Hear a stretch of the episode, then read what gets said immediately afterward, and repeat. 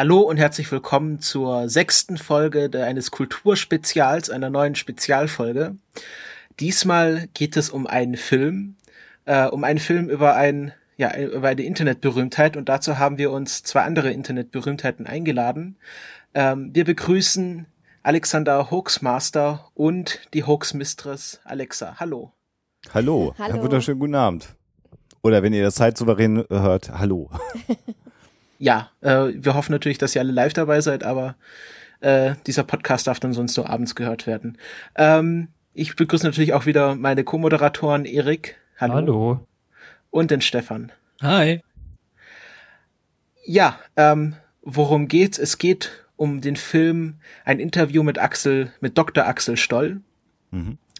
Und ähm, ja, ich glaube, man muss nicht mal vielen Leuten erklären, wer Dr. Axel Stoll ist, aber ähm, vielleicht könnt ihr doch ganz kurz mal erklären, wie seid ihr darauf gekommen überhaupt? Äh, oder wie, wie kam der, der Kontakt zustande? Wie, wie hat das denn alles angefangen? Alles angefangen hat das äh, ja mit äh, Sebastian Bartoschek, der in seinem, äh, also der hat ein Interviewbuch gemacht, das heißt Gedankenwelten. Das ist 2012 erschienen, wenn ich mich nicht ganz täusche, schon ein bisschen her und äh, kam relativ gut an und er hatte Lust, jedes Jahr ein Interviewbuch herauszubringen und hat dann einfach im Netz so rumgefragt, wen möchtet ihr denn gerne, dass ich äh, ein Interview mache? Und dann kam von Barack Obama über Angela Merkel dann eben irgendwann auch Dr. Axel Stoll.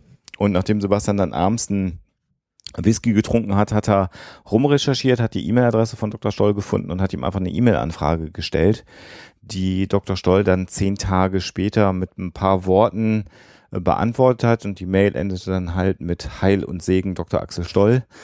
Und daraufhin hat dann Sebastian gesagt, okay, wenn ich den interview, das mache ich dann doch nicht alleine und hat dann uns angefragt, ob wir da mit einsteigen.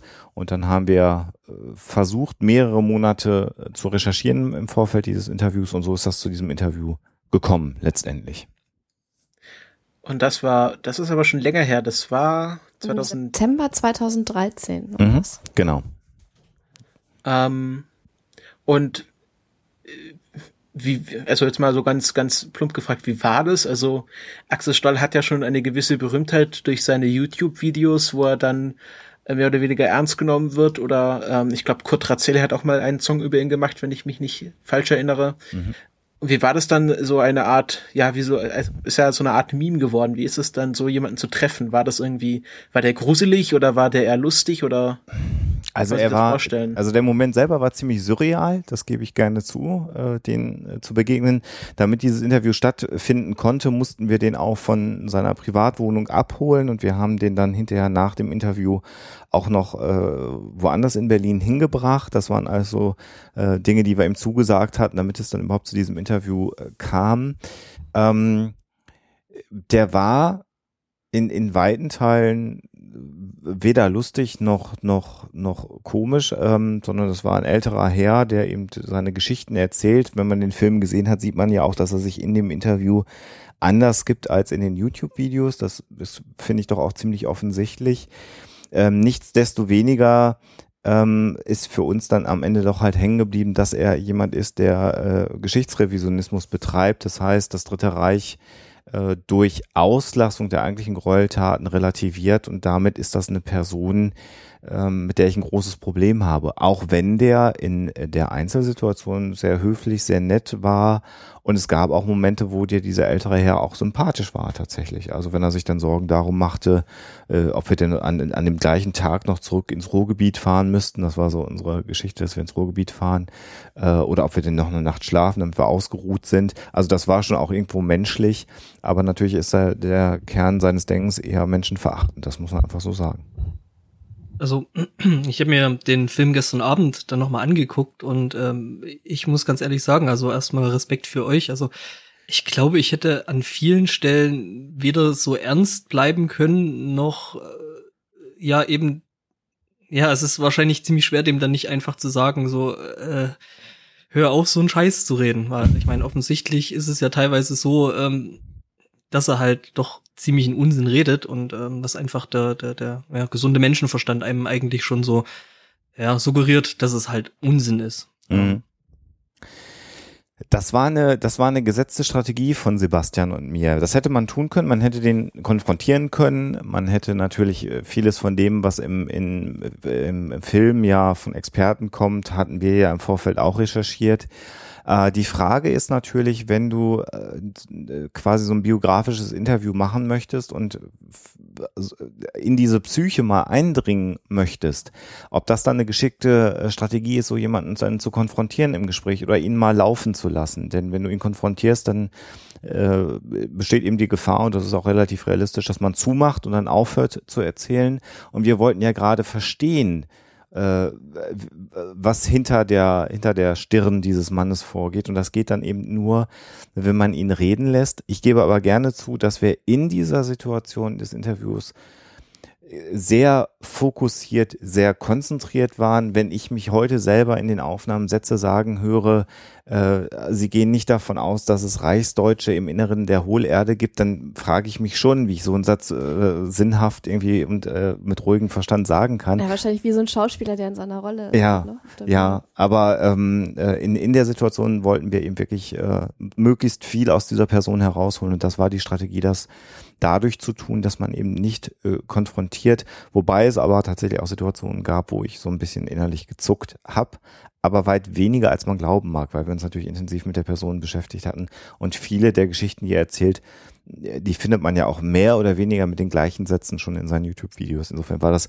nicht so überraschend, was da kam. Ja gut, die Gefahr wäre ja dann relativ groß gewesen, dass er dann einfach nach zehn Minuten gesagt hätte, äh, so ja, äh, das Interview ist jetzt vorbei, ähm, ihr versucht ja. mich hier zu belehren oder vorzuführen oder sonst irgendwas, das ist, glaube ich, doch geschickter, äh, ja, den dann einfach reden zu lassen. Ja, das war ja. auch unser Gedanke. Was ich relativ interessant fand, also ich habe mir den Film eben gestern Abend nochmal angeguckt, eben um, also ich hatte vorher erstmal das Buch gelesen. Mhm. Ähm, ja, ich habe die Erstauflage. äh, äh, und äh, weswegen ich mir dann letztendlich auch den Film äh, gekauft hatte, war, ich wollte versuchen, da mal so ein bisschen auch die Körpersprache zu lesen, äh, mhm. die er dann also gerade im Gesicht sehr, sehr, eigentlich sehr, sehr wenig am Tag gelegt hat, aber teilweise äh, äh, im ganzen Körper. Also wenn er sich wirklich irgendwo hinter ein Argument stellen wollte, dann hat er sich da teilweise echt, also ist mir so vorgekommen, wirklich teilweise direkt dahinter gestemmt, also auch mit dem Körper. Mhm.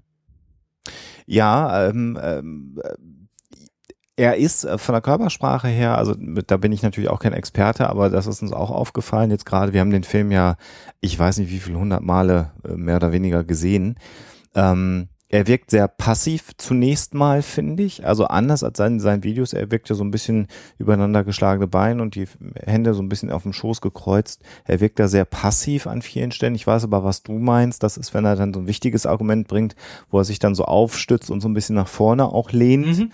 Ähm, kann ich gut nachvollziehen. Es gibt ein, zwei Stellen, die ich im Film einfach viel gelungener finde äh, als das im Buch zu transportieren ist. Also zum Beispiel finde ich sein, sein echtes Bedauern darüber, dass die dritte Macht nicht eingreift. Da gibt's da äh, äh so eine Stelle, wo Sebastian eben sagt, naja, aber wenn es das alles gibt und wenn es die dritte Macht gibt und dann guckt Herr Dr. Stoll so nach unten und man sieht ihm an, wie, wie das an ihm frisst und er sagt selber fast parallel zu Sebastian, warum greifen sie dann nicht ein? Und dann holt er Luft, guckt hoch und sagt, das ist ganz einfach zu erklären. Und dann ist er wieder in seiner Rolle drin. Und diese Stelle war für uns, äh, das auch nochmal zu sehen, ähm, so ein Beleg dafür, dass er ja wirklich fast quasi religiös an, an, an diese ominöse dritte Macht, an irgendwelche, man muss das ja auch mal sagen, Nazis, die wiederkommen, um die Welt zu befreien, was ja auch ein völlig absurder Glaube ist.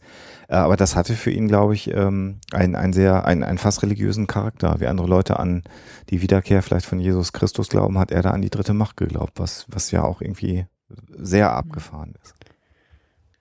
Was ich in dem Und Zusammenhang ja noch lustig fand, war, wie das häufig so bei so Verschwörungstheoretikern ist, dass sie dann doch glauben, sie haben die einzige Wahrheit. Gerade wo ihr die, ihm, ihm die Frage dann gestellt habt mit der inneren Hohlwelt und er dann so abfällig, naja, davon halte ich ja nichts, das ist ja nur Schwachsinn. Ja. Ja, ja, und dann aber trotzdem fängt er an, darüber dann zu erzählen, dann trotzdem wieder, ne? Und äh, aber er glaubt an tausend andere Sachen, aber diese eine Theorie findet er dann doof, ne? Ja, das war schon merkwürdig, so ein bisschen.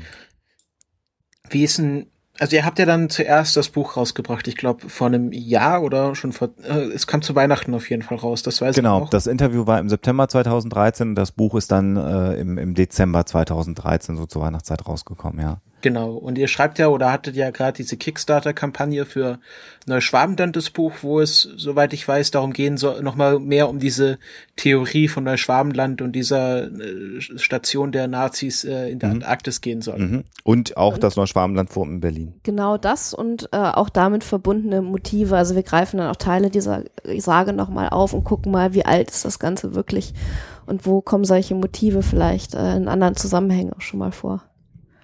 Und wie, wie, wie war da der Plan? Habt ihr von Anfang an gedacht, okay, wir machen jetzt einen Film draus und ein Buch draus und noch ein zweites Buch oder ist das mehr so gewachsen? Tatsächlich ist das eher organisch gewachsen. Also wir haben das damals gedreht, nicht, also die Interviewaufnahmen, da sieht man ja auch, dass es da einige Einstellungen gibt, die einfach auch nicht gut sind, wo dann auch die Sonne überblendet und wo wir versucht haben, äh, das ein bisschen durch Farbanpassung zu regulieren. Aber das Material ist ja ein bisschen suboptimal, das muss man ja schon sagen. Das hat so, so einen Guerilla-dokumentarischen Charakter. Wir haben das Interview damals mitgefilmt ähm, auch als Dokumentation und als Beweis irgendwie. Das war der Gedanke, das einfach mitlaufen zu lassen, damit man es dann auch wirklich dokumentiert hat, weil wir auch nicht mitgeschrieben haben. Wir wollten uns also auf die Person äh, konzentrieren und wollten nicht nur äh, Ton haben, sondern auch Video mit dem Gedanken, vielleicht kann man damit irgendwann mal was anfangen. Ähm, äh, ursprünglich war ja auch der Plan, äh, das Stollbuch gar nicht in der äh, Dicke herauszubringen, wie es dann jetzt am Ende erschienen ist, sondern gedacht war, äh, äh, dass es in, ein, in einem weiteren Gedankenweltenband als 20, 30 Seiten Interview rein Oder als kleiner Sonderband. Ne? Oder als kleiner Sonderband, das war so eine Idee unseres Verlegers vom JMB Verlag und als wir das dann alles transkribiert hatten, ähm, und uns angeguckt haben, dann haben wir gesagt, das ist eigentlich schon auch interessant, weil das Buch ja deutlich mehr äh, Interview noch beinhaltet als der Film. Und dann war aber klar, wir müssen das kommentieren, da müssen Fußnoten drunter. Und dann wuchs mhm. dieses, dieses erste Buch äh, massiv an. Äh, das Schlagwortregister, das hat letztendlich finanziell keinen Unterschied mehr gemacht. Wir fanden das eine gute Idee. Andere Leute haben gesagt, wir wollten das Buch dicker machen. Ich glaube nicht, dass sich das Buch mehr oder weniger verkauft wegen des Schlagwortregisters. Wir fanden es nur praktisch und ich schlage das häufig selber nochmal immer drin nach, so als, als Quellending.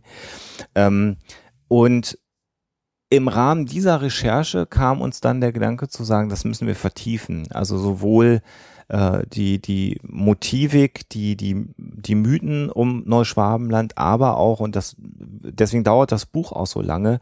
Wir sind inzwischen so weit, dass wir wirklich auch sagen, Nazis in der DDR, Nazis in Westdeutschland und ähm, da kommen immer mehr Zeitereignisse äh, dazu, die uns immer wieder sagen, wir müssen noch ein bisschen weiter recherchieren weil ähm, das soll so ein bisschen auch ein Buch sein, worum es geht, das Neuschwabenland-Buch, deutlich zu machen, äh, die, die, die Gefahr von rechts oder das Eindringen des rechten Randes in die, in die Mitte der Gesellschaft ähm, das ist heute in aller Munde. Heute wissen das alle. Wir haben jetzt gerade diese Asylantendebatte, was ich ganz furchtbar finde, wo plötzlich wieder die rechten Tendenzen also noch mal massiver an den Tag treten, als, als das sowieso schon der Fall war. Und zu dem Zeitpunkt, als wir dieses Stollbuch gemacht haben und in dem Buch davor, genau davor gewarnt haben, dass es überall kleine Keimherde dafür gibt, ähm, da gab es noch kein Pegida, da gab es keine Montag-Querfront-Demos. Da hat niemand davon gesprochen, dass die AfD eine Partei ist, die irgendwie mal relevant sich zur Wahl stellen kann und mit Parolen arbeitet, bei denen einem schlecht wird. Das gab es zu diesem Zeitpunkt alles gar nicht.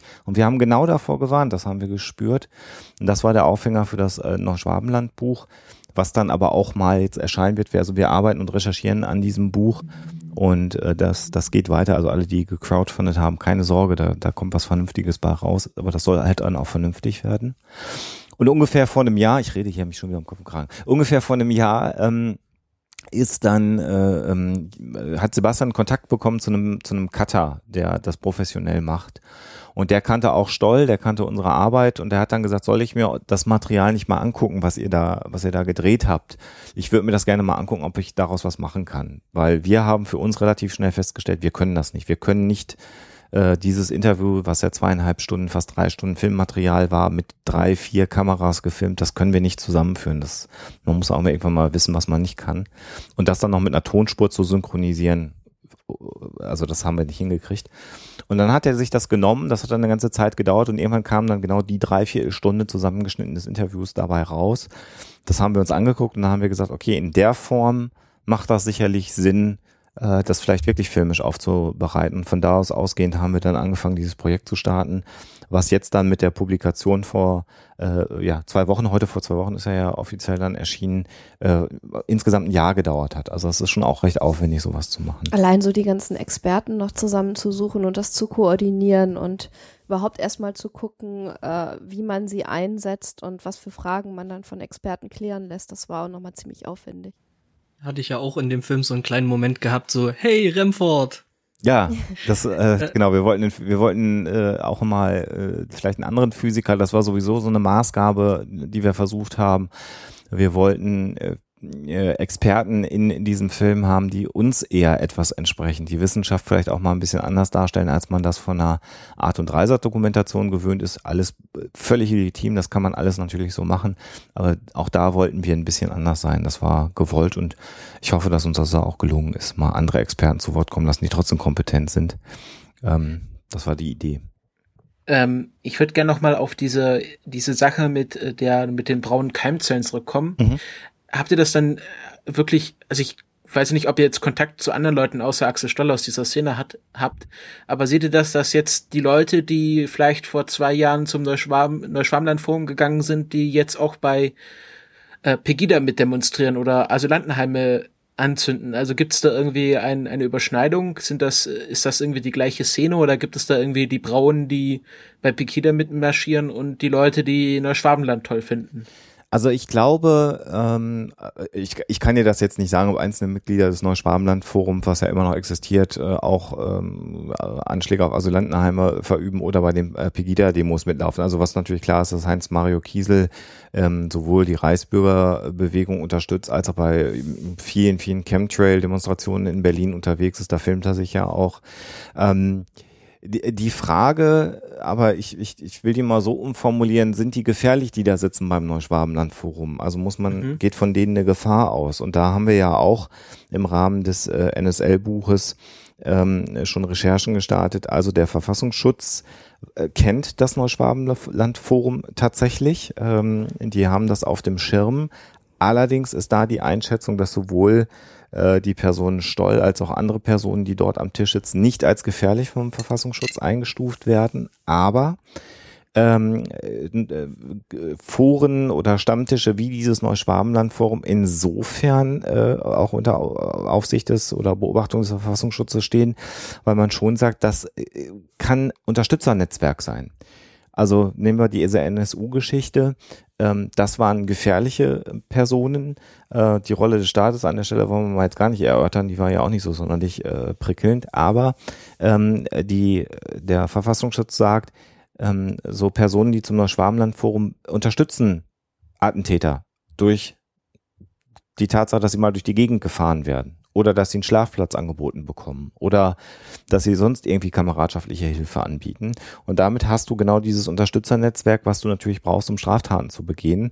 Und da sagt der Verfassungsschutz schon, dass das Keimzellen sind, wo eventuelle äh, gewaltbereite äh, Täter Unterstützung finden auf einer auf dem ersten Blick ungefährlichen Ebene, aber natürlich brauchst du auch solche Leute, die dich da unterstützen und unter diesem Aspekt ähm, sind genau solche Stammtische, Treffen, wie auch immer, auch unter Beobachtung des Verfassungsschutzes. Seht ihr dann eine Verharmlosung durch ähm, ja, durch, durch die Videos, die ja teilweise so als, als Gag rumgereicht werden, dass der irgendwie der lustige Geschichtenonkel, der Geschichten vom, vom Hitler erzählt. Oder sagt ihr, was ja auch zum Beispiel Holgis These ist, man muss diese Leute auslachen, man muss über sie lachen äh, und darf sie erst gar nicht ernst nehmen? Ähm, das ist ein zweischneidiges Schwert. Ich kann diese Aussage von Holgi ziemlich gut nachvollziehen. Ähm, das gleiche hat mir zum Beispiel Marc Benecke auch mal gesagt. Also die einzige Art, mit Nazis umzugehen, ist, äh, sie lächerlich zu machen. Ähm, das mag sein. Auf der anderen Seite finde ich es schon bedenklich, wenn man eben diesen Stammtisch dann nur so als ein paar harmlose Spinner hinstellt, die da irgendwie regelmäßig sich treffen und dann Märchen erzählen. Ähm, und das ist ja auch so ein bisschen unsere Mission, da doch mal aufzuzeigen, dass dahinter eben doch dieser Geschichtsrevisionismus steckt, den man durchaus ernst nehmen sollte. Also klar kannst du natürlich irgendwie über Stoll lachen, das machen wir auch teilweise. Ähm, aber man sollte trotzdem eben im Hinterkopf behalten, mit wem man es da zu tun hat und was eventuell aus sowas werden kann. Weil wenn jetzt Leute, die unentschlossen, uninformiert sind, halt auf diese YouTube-Videos stoßen, gerade auch jüngere Leute vielleicht, und denken irgendwie, ach ja, das ist ja hier der, der lustige Stoll irgendwie, äh, der äh, uns da immer einen vom Pferd erzählt hat, dann äh, kann das durchaus mal irgendwann in die falsche Richtung laufen. Und es ist eben genau dann bedenklich, wenn, äh, und da fängt Geschichtsrevisionismus eben an, wenn du sagst, na ja, ähm, äh, politisch war das nicht ganz so korrekt, was die gemacht haben, aber die Technologie war toll. Und äh, was man eben verkennt, ist, dass jegliche technische Entwicklung, äh, die im Dritten Reich stattgefunden hat, zwei Zwecken gedient hat. A, Krieg zu führen und B, und das muss man ja auch mal äh, in der Grausamkeit formulieren, wie es war, man hat die Tötung und Verbrennung von Menschen industrialisiert. Das war eine der Hochtechnologien des Dritten Reiches. Wie kriege ich sechs Millionen Menschen möglichst schnell tot und verbrannt, damit sie mir aus dem, aus dem Weg kommen? Und äh, das darf man nicht vergessen. Und in dem Moment, wo man nur über Herrn Stoll lacht und wenn er sagt, naja, der Kammler, der war ein toller Ingenieur und dann verkennt, dass Kammler eben die äh, Krematorien und die Gaskammern konstruiert hat, dann ist das nicht richtig. Dann äh, muss man eben da nochmal darauf hinweisen, kurz bitte nachdenken, was da gerade erzählt wird. Ansonsten ist es natürlich schon richtig, äh, Nazis muss man lächerlich machen, die darf man auch nicht zu ernst nehmen, äh, aber beides ist halt wichtig. Und leider gerät das Dritte Reich so ein bisschen in Vergessenheit.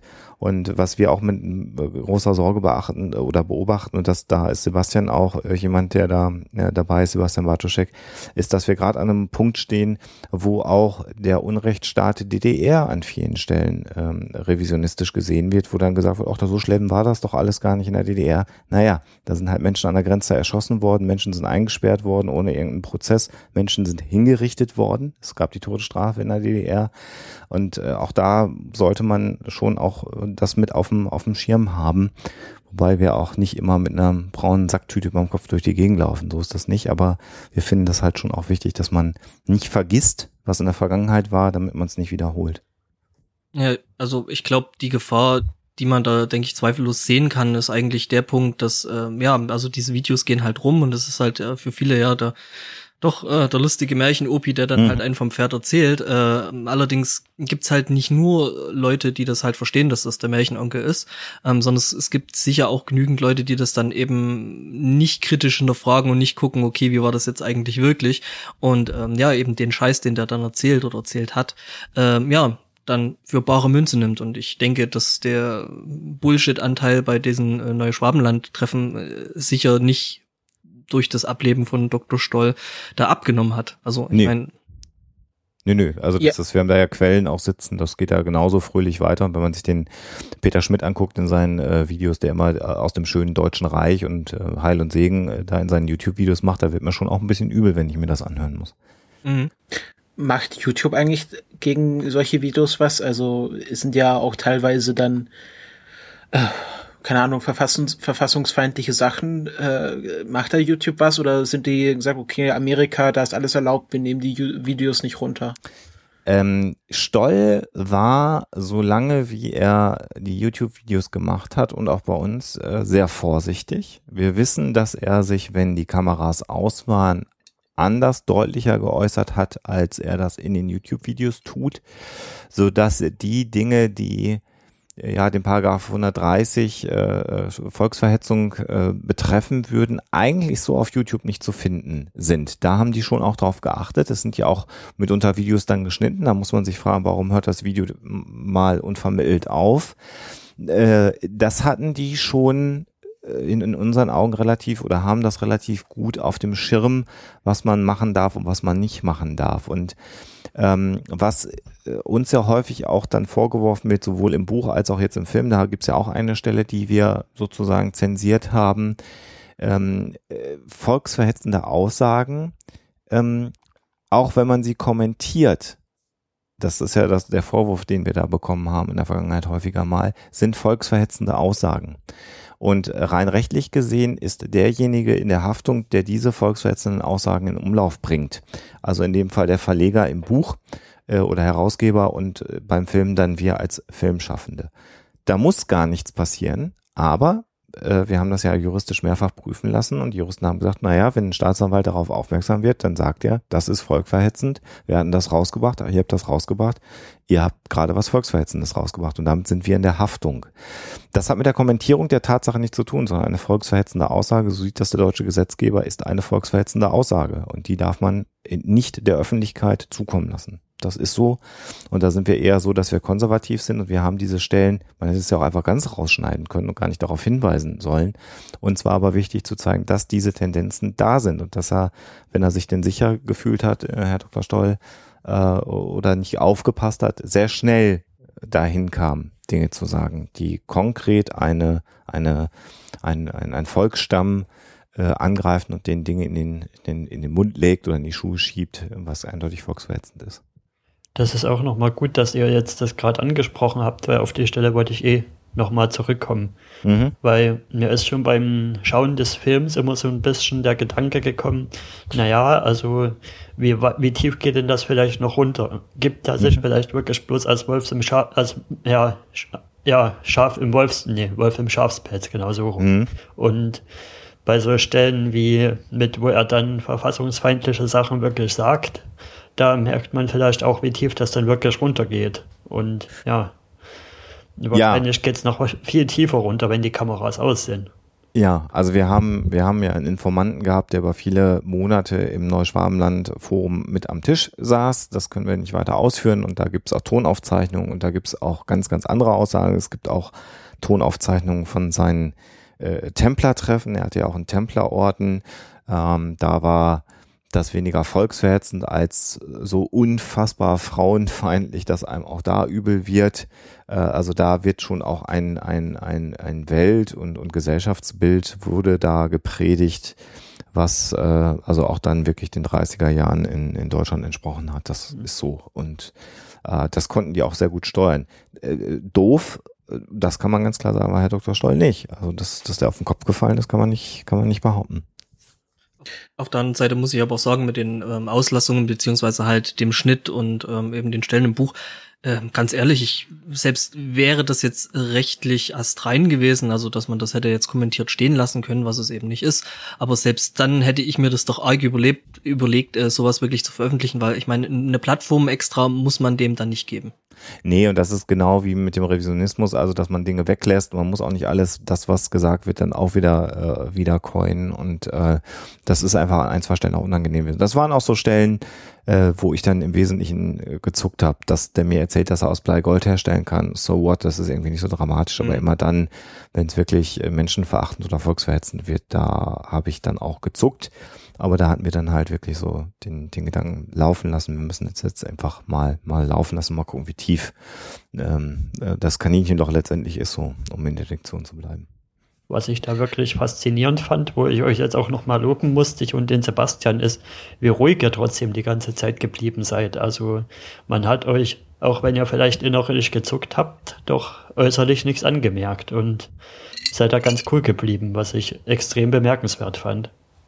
Das war aber auch, glaube ich, wichtig und das hat, ähm, glaube ich, auch ein Stück weit Herrn Stoll äh, dazu gebracht, sich weder zu sicher zu fühlen, noch, äh, ähm, ja sagen wir mal, ähm, äh, nicht erzählen zu wollen, sondern ich glaube, das war genau das richtige Maß an Aufmerksamkeit und all diejenigen, die sagen, wir haben den da vorgeführt oder oder oder ihn unter falschen äh, oder falscher Flagge da interviewt, da muss man einfach sagen, wir haben ihm gesagt, wir würden gerne ein biografisches Interview mit Ihnen machen über Ihr Leben. Ähm, wir haben ihm unsere Internetseiten per Mail geschickt. Also er hätte da jede Gelegenheit gehabt, sich das anzuschauen, was wir tun, wer wir sind. Vielleicht hat er es sogar getan. Und wir haben ihm gesagt, dass wir aus dem wissenschaftlich kritischen Umfeld äh, stammen. Und ähm, er hat äh, unter Zeugen äh, dann auch gesagt, ich gebe Ihnen das alles frei, machen Sie damit, was Sie wollen, geben Sie mir nur Bescheid, wenn Sie was damit machen. Und äh, ich kann mit Fug und Recht behaupten, dass eines der allerersten Bücher der ersten Auflage äh, von unserem Verleger in einen Briefumschlag gesteckt worden ist und Herrn Dr. Stoll vom Verlag aus zugekommen lassen wurde. Also insofern war das alles ähm, äh, abgesprochen und die Aussage, wir würden uns da bereichern, der müsste Geld für das Interview bekommen. Da kann ich also sagen, bei den glaube ich, ich habe keine Ahnung, wie viele Interviews Alexa und ich inzwischen auch mal fürs Radio oder Fernsehen gegeben haben. Da kriegt man halt kein Geld für, weil auch wir sind nicht Thomas Gottschalk oder Xavier Naidu oder äh, äh Till Schweiger. Also bestenfalls kriegst du nochmal äh, das Taxi zum Bahnhof bezahlt. Ansonsten gibt's für solche Sachen grundsätzlich kein Geld. Also Interviews sind eigentlich nicht gegen Honorar. Das ist ganz un unüblich. Und Axel Stoll hat sich ja noch mal zu dem Buch, glaube ich, geäußert, oder? Ja, es gibt eine Trias, in der er sich geäußert hat. Das ist ganz spannend. Er hat zunächst mal äh, bei einem Neuschwarmland-Forum gesagt, naja, das waren eigentlich ganz patente Journalisten. Äh, die durften das aber auch nicht so schreiben, wie sie wollten, weil die ja auch unter der Kontrolle stehen. Das ja. war seine erste Aussage. Dann gab es noch mal eine zweite Aussage, dass er damit nicht einverstanden ist. Und dann gab es ja eben die Aussage, dass wir äh, Schmutzfink-Journalisten seien. Das war dann am Ende äh, die der Grund, die die irgendwie am, am Arsche der Volksgesundheit irgendwie, äh, also das war dann relativ unflätig am Ende seine, seine letzte Aussage. Aber auch da, wenn man es. Man beachte die Diktion. Ne? Ja, ja, am Arsche der Volksgesundheit. Aber auch da, wie gesagt, die erste Aussage passte eigentlich in sein Weltbild hinein. Naja, die wussten das besser, die durften das noch nicht so schreiben. Und dann hat er sich da erst äh, stärker reingesteigert. Also er hat das wahrgenommen, dass das Buch da war. Ja gut, es wäre, Entschuldigung, ähm, es wäre, denke ich, für ihn wirklich keine große Sache gewesen. Ich meine, das hatte mich im Vorfeld sowieso schon gewundert, wo ich mir dann so, wo ich gelesen habe, ja, jetzt kommt äh, irgendwie das Buch äh, und äh, Bartoschek und und äh, Alex interviewen den jetzt und und dachte ich schon so, wie zur Hölle haben die den bekommen? Also, weil wie gesagt, es wäre halt äh, äh wirklich äh, ja eine Kleinigkeit gewesen, nachzugucken, wer ihr seid, was ihr macht und eben auch welche Geisteshaltung ihr habt und äh, dass das für ihn jetzt nicht unbedingt äh, positiv sein müsste oder sein wird. Zeigt aber natürlich auch äh, seine, seine durchaus vorhandenen äh, narzisstischen Persönlichkeitszüge, die sicherlich, wenn sie denn nicht den, die, die pathologische äh, narzisstische Persönlichkeitsstörung erfüllen, das davon sind wir ausgegangen, dann am Ende Sebastian und ich, aber er doch große narzisstische Züge hat. Und natürlich fühlt man sich denn dann geschmeichelt, wenn zwei Journalisten, wie auch immer geartet, äh, ähm, mich über mein Leben interviewen wollen. Und dann gibt's dann noch einen Kameramann. Und das wird also mit viel Aufwand gemacht. Und die haben extra einen Raum gemietet das hat schon auch seine, seine narzisstische Persönlichkeit, seine selbstverliebte Persönlichkeit gestreichelt. Und das hat er auch sehr genossen, dieses Interview. Also das war nicht so, dass wir den, dass wir den prügeln mussten. Das war nicht so. Und außer euch ist ja dann immer noch der Ralf um ihn ringsrum gesprochen genau. und hat da Bilder gemacht und. Genau, Ralf Stockmann, der ja im Wesentlichen ja dafür gesorgt hat, dass es überhaupt diese, diese Filmdokumente gibt. Äh, vormals von den Wikigeeks, aus, aus vielen anderen Kontext, Kontexten ja bekannt. Und da sind wir bis heute auch sehr froh, dass Ralf äh, das begleitet hat an der Stelle. Ist gut, dass du ihn erwähnst, Erik. Wie seid ihr denn damit umgegangen, dass Axel Stoll Wann ist er verstorben? Ziemlich schnell nach dem Interview, oder? Er ist, wir haben das im September 2013 äh, geführt und er ist am 28. Juli 2014 verstorben. Also der Film ist ja an seinem ersten Todestag erschienen. Ähm, das, das, das mag jetzt merkwürdig klingen. Ähm, der Tod von äh, Dr. Axel Stoll äh, ist an uns herangetragen worden und ähm, im Wesentlichen hat dann Sebastian nochmal journalistisch recherchiert und das war relativ ich weiß gar nicht, wie man das sagen soll, professionell. Also wir haben uns erstmal versichert, also genau, es gab ein Video von, ähm, von Harry, Heinz Mario Kiesel, der das bekannt gegeben hat. Wir haben dann Kontakt mit Peter Schmidt aufgenommen, haben mit ihm telefoniert äh, äh, Peter Schmidt hat bestätigt, dass Dr. Axel Stoll gestorben ist. Und äh, dann äh, ist es uns dann auch gelungen, jemanden ähm, äh, in seine Wohnung oder in sein, in sein Wohnhaus ähm, zu entsenden, der dann auch ein Foto vom Polizeisiegel gemacht hat. Denn die Wohnung war dann versiegelt. Das ist aber ganz üblich, wenn jemand alleine verstorben in seiner Wohnung aufgefunden wird. Und damit war das dann für uns ähm, ja auch also dann offiziell, dass er äh, verstorben ist. Und Sebastian hat dann auch, glaube ich, einen der ersten offiziellen Artikel zum Tod von Dr. Axel Stoll damals bei den Röberonen ähm, äh, veröffentlicht. Ich kann jetzt nicht sagen, dass mich der Tod von Herrn Dr. Stoll großartig emotional belastet hat. Ähm, natürlich haben wir auch im Rahmen der, des NSL-Buches das immer verfolgt, was um ihn herum geschah und er wirkte schon auch in dem, in dem Film, finde ich, sieht man schon, dass er gesundheitlich angegriffen ist. Und ich finde mhm. dann insbesondere in den darauffolgenden Monaten, wenn man da nochmal sich die Interviews anguckt, wo er dann am Ende gar nicht mehr beim Stammtisch ist, sondern die Videos, die dann in seiner Wohnung gedreht sind, wo er drastisch abgemagert ist, also vom Gesundheitszustand auch sehr äh, geschwächt aussieht, ähm, da war der Tod eigentlich abzusehen, um es mal ganz nüchtern zu sagen. Ähm, und ja, also unemotional, also ich, ich bin da zu sehr Humanist, äh, als dass ich irgendwem den Tod gönne oder so. Und äh, natürlich ist jeder Mensch ein Mensch, äh, aber letztendlich war das, war das eher unemotional für uns, der Tod. Und es, es gab ja dann auch Vorwürfe, ihr hättet dann das nicht mehr, also diesen Film nicht mehr veröffentlicht sollen. Äh, also im Sinne von über Tote redet man nicht schlecht. Ähm, stand dann mal die, die Frage im Raum, wie es weitergeht, ob ihr das Projekt einstellt nach dem Tod. Wie war da die, wie, Hattet ihr solche Gedanken? Nee, eigentlich nicht. Eigentlich nicht, weil es, es geht da nur in, in, in Teilen um die, um die Person, sondern wie wir finden, geht es ja im Wesentlichen um die Einordnung von Personen wie äh, Dr. Stoll. Es wird ja zum Ende des Jahres auch noch eine, ähm, äh, ähm, eine DVD geben, ähm, die dann noch mit mehr Bonusmaterial versehen ist, wo viel von dem, was wir jetzt hier auch im Interview schon ähm, äh, geben wird, wo man das noch mal ein bisschen mehr einordnen kann.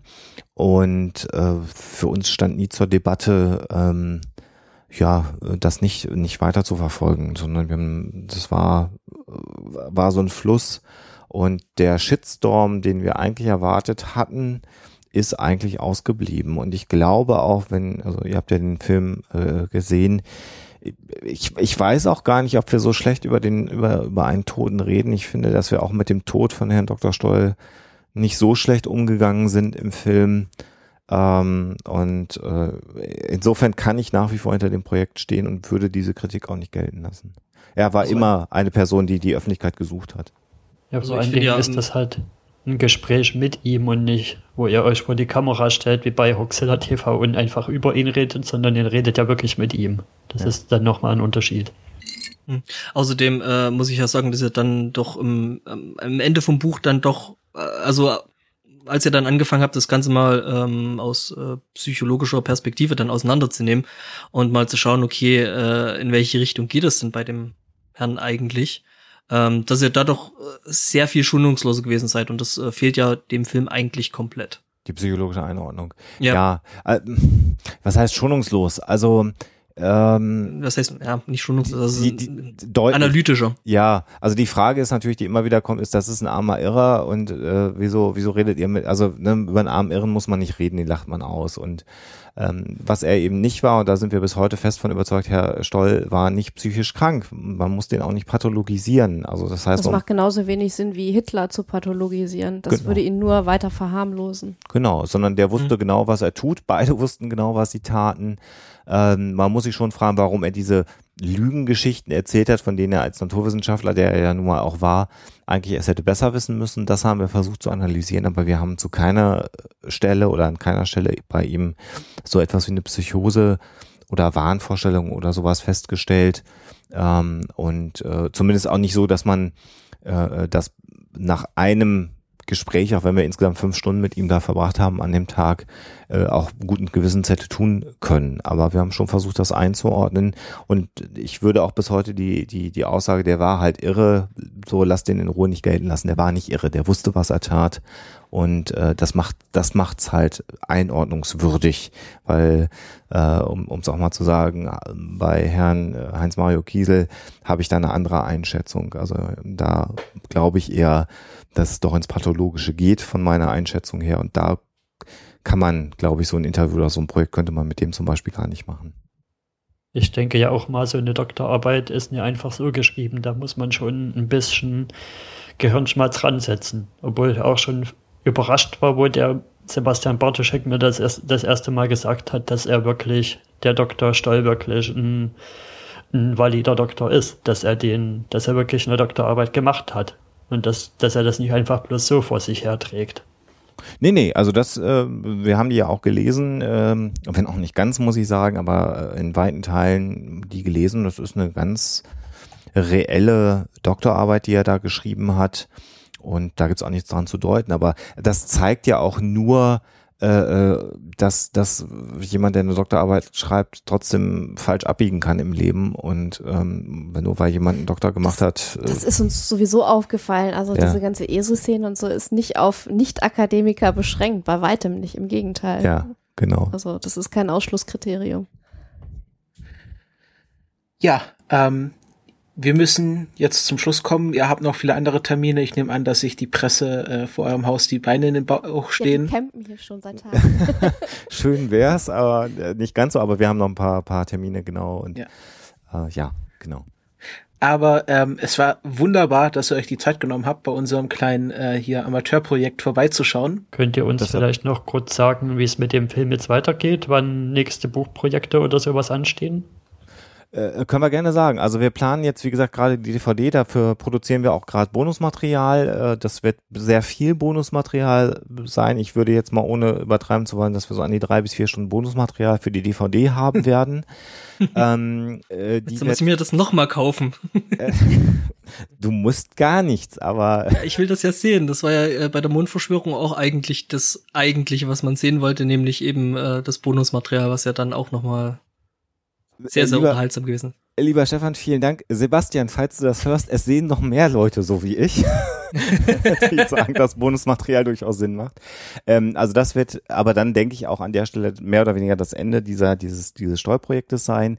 Das NSL-Buch, ich weiß nicht, ob wir das dies Jahr noch auf hinkriegen. Der, das Problem ist, auf der JMB Verlagsseite steht noch die Ankündigung für 2015. Es zeichnet sich leider ab, dass wir das nicht ganz schaffen werden.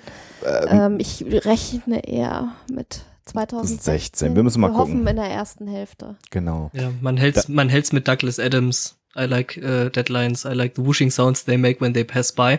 Ja, äh, das, das Ding ist einfach, dass wir da wirklich auch vernünftig recherchieren wollen und, und das wächst dann einfach auch. Und dann hast du immer wieder einen neuen Abzweig und wo du denkst, dass wenn ich das nicht mache, dann kommt das Buch eher, aber dann ist das Buch nicht so gut, wie es sein könnte. Und das ist mhm. einfach, äh, wenn, also Sebastian hat ja auch einen regulären Job und ich habe einen regulären Job und das, dann hast du halt andere Projekte, die das dann so ein bisschen bremsen und wir wollen das wirklich gut machen. Insofern, aber das kommt, da arbeiten wir äh, im Hintergrund mit Hochdruck dran. Ähm, wir haben, es, es gibt eventuell noch ein anderes Kapitel Stoll, da kann ich noch gar nicht mehr zu sagen, das müssen wir mal verfolgen. Da haben sich in den letzten Tagen und Wochen nochmal ganz neue Dinge aufgetan, aber das müssen wir mal gucken, vielleicht kommt da auch nichts oder es kommt noch was. Ähm, wir, wir, wir haben verschiedene Ideen, um vielleicht auch nochmal filmisch in dieser, in, in diesem Trio äh, aktiv zu werden. Auch da müssen wir gucken, wie wir es finanziert kriegen auf der einen Seite und wie wir es realisiert bekommen. Und ansonsten, äh, wenn wir dann im Werbeblock sind, wird es die, die Hoax-Files geben. Äh, Ende des Jahres Hoax-Files Teil 2 wird es geben von Alexa und mir. Und ja, paar andere Projekte einfach mal auf unsere Seiten vorbeigucken. Äh, es gibt ja noch eine Premiere oder war die? Nee, die war noch nicht. Die kommt, genau. Ja, gut, dass du sagst, am 13, 30. August in Dortmund in der Schauburg äh, kann man sich den Film im Kino anschauen. Und das zwar wird die mittags und nicht abends. 14 ne? Uhr. Mhm. Äh, die Welt-Kinopremiere von einem Interview mit Dr. Axel Stoll mit äh, Alexa, mit mir, mit Sebastian Bartuschek, der Patrick Schuchert, der Historiker hat schon zugesagt. Wenn Reinhard Remford nicht dazwischen kommt, wird auch Reinhard Remford äh, da sein und wir gucken mal, dass wir noch vielleicht ein oder zwei weitere Experten äh, einladen können, äh, so dass es nicht nur den Film geben wird, sondern auch nochmal eine Podiumsdiskussion nach dem Film und das Ganze findet statt am 30. August um 14 Uhr. Äh, Kino ist im Moment so, wir haben keinen Verleiher für den Film. Das heißt, wir müssen, wenn wir den Film im Kino zeigen wollen, selber ein Kino anmieten, selber den Kartenverkauf organisieren und alles, alles organisieren. Ähm, wir würden gerne den Film mehr zeigen in Kinos eigentlich. Also wenn irgendwo jemand ein Filmverleiher ist und der sagt, das mache ich mal, äh, kann ich gerne bei euch oder bei uns melden. Ansonsten, wir haben schon ganz viele Fragen bekommen. Kommt ihr nach Nürnberg? Kommt ihr nach Berlin? Kommt ihr nach Frankfurt? Ähm, Regensburg. Äh, genau, wir können das, wir können das nicht versprechen. Wir wollen aber gucken, dass wir das hinkriegen. Ähm, nur wenn du alles selber organisieren musst und dann noch in ganz anderen Städten, ist das halt extrem schwierig. Ja, ähm, Dann danke ich für eure Zeit. Gerne. Sehr, sehr gerne. Ja, Hat viel Spaß Danke gemacht. für die Möglichkeit. Jetzt haben wir endlich mal mit Filmstars geredet. Ach, ja, naja. Äh. Mit, mit IMDb-Eintrag. Ja, genau. Äh, ja, das war ganz nett. Das, das stimmt alles. das finde ich, das ich auch ganz witzig. Ja, äh, hat sich alles so ergeben. Man kommt manchmal so, so Kindern, mit denen man nicht gerechnet hat. Ähm, äh, man kann natürlich weiterhin immer noch Huxilla hören, das gibt's ja auch noch. Das gibt's auch da noch. Man, soll, man ja. es nicht glauben. Äh, das heißt, wir ja. werden jetzt gleich sogar tatsächlich, das ist heute der Grund, ah, im okay. Anschluss äh, mal wieder eine neue Folge aufnehmen. Da sind wir auch in den letzten Tagen nicht zugekommen, werden wir aber heute machen. Ja. Äh, was ich ganz spannend finde, ist wahrscheinlich morgen oder übermorgen, äh, das, da, da, das spoiler ich jetzt mal einfach, gibt es ein äh, Special, was ich mit dem Kai Daniel Du vom Hobbykoch Podcast aufgenommen habe. Äh, und da machen wir mhm. was zum Thema Food Science. Ähm, und das wird auch nochmal ganz interessant, glaube ich, nämlich die Frage, hat äh, Essen Auswirkungen auf die Psyche und wenn ja, warum nicht?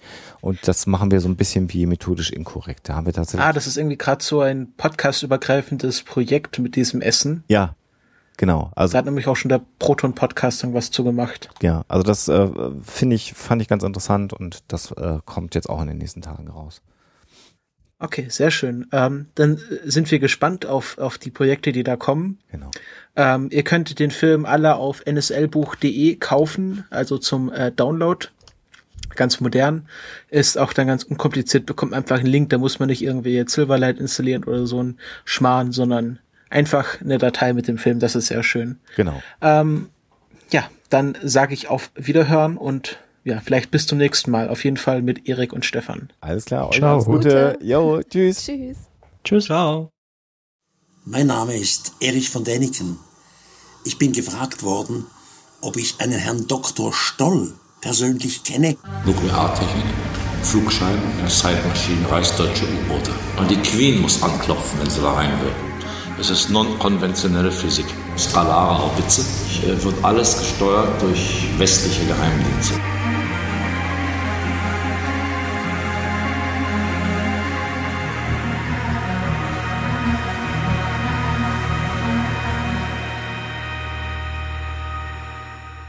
Habe nicht den blassesten Dunst, wer dieser Herr Dr. Stoll sein soll.